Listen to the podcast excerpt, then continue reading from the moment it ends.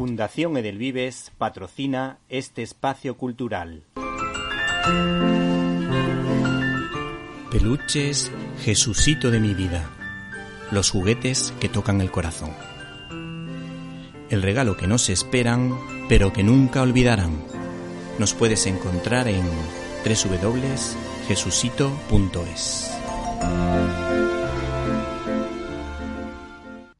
Hola amigos y oyentes, oyentes y amigos de Directo a las Estrellas, en esta ocasión desde el canal de iVox Cine Libertad, al que puedes suscribirte o apoyar económicamente, nosotros te recomendamos un thriller fabuloso, Años de sequía.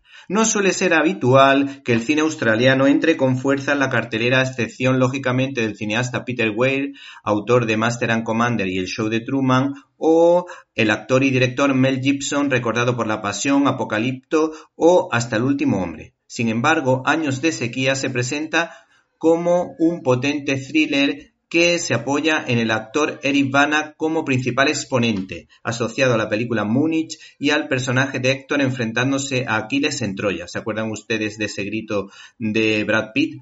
¡Héctor! El caso es que la dirección ha corrido a cargo del cineasta Robert Connolly, muy vinculado a la televisión de nuestras antípodas, Australia.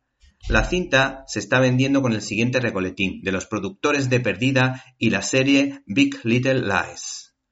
Esta producción se basa en la primera novela de la escritora Jane Harper, que conviene no confundir con la novela de intriga de Harper Lee Matar a un ruiseñor que dio lugar a una adaptación cinematográfica protagonizada por Gregory Peck interpretando a Atticus Finch se presenta como una película de intriga en la que el agente federal, interpretado por Eric Bana, regresa al pueblo de su infancia para investigar un crimen que afecta directamente a su mejor amigo lo que guarda ciertos paralelismos con algún que otro trabajo de George Simenon en alguna de las aventuras de su personaje estrella, es decir, el comisario Maigret, aunque la cinta en cuestión es bastante más cruda.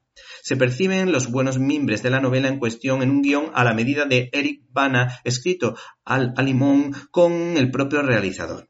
El citado Robert Connolly es un cineasta a tener en cuenta a partir de ahora, pues Año de sequía es una auténtica maravilla del género detectivesco o de suspense porque los personajes están cargados de matices y a pesar del handicap eh, que supone tener unos desconocidos secundarios, estos no son un lastre y tienen mucho que decir en todas y cada una de las escenas en las que participan. Los flashbacks aparecen en el momento adecuado para que se entienda por qué unos personajes actúan de una manera u otra. El cineasta ha logrado una ambientación hasta cierto punto asfixiante en los latifundios australianos, donde los conejos actúan como una plaga en un pueblo marcado por las rencillas personales. La intriga está sabiamente dosificada y sin recurrir a la acción, la trama nunca pierde el interés y el ritmo es el adecuado.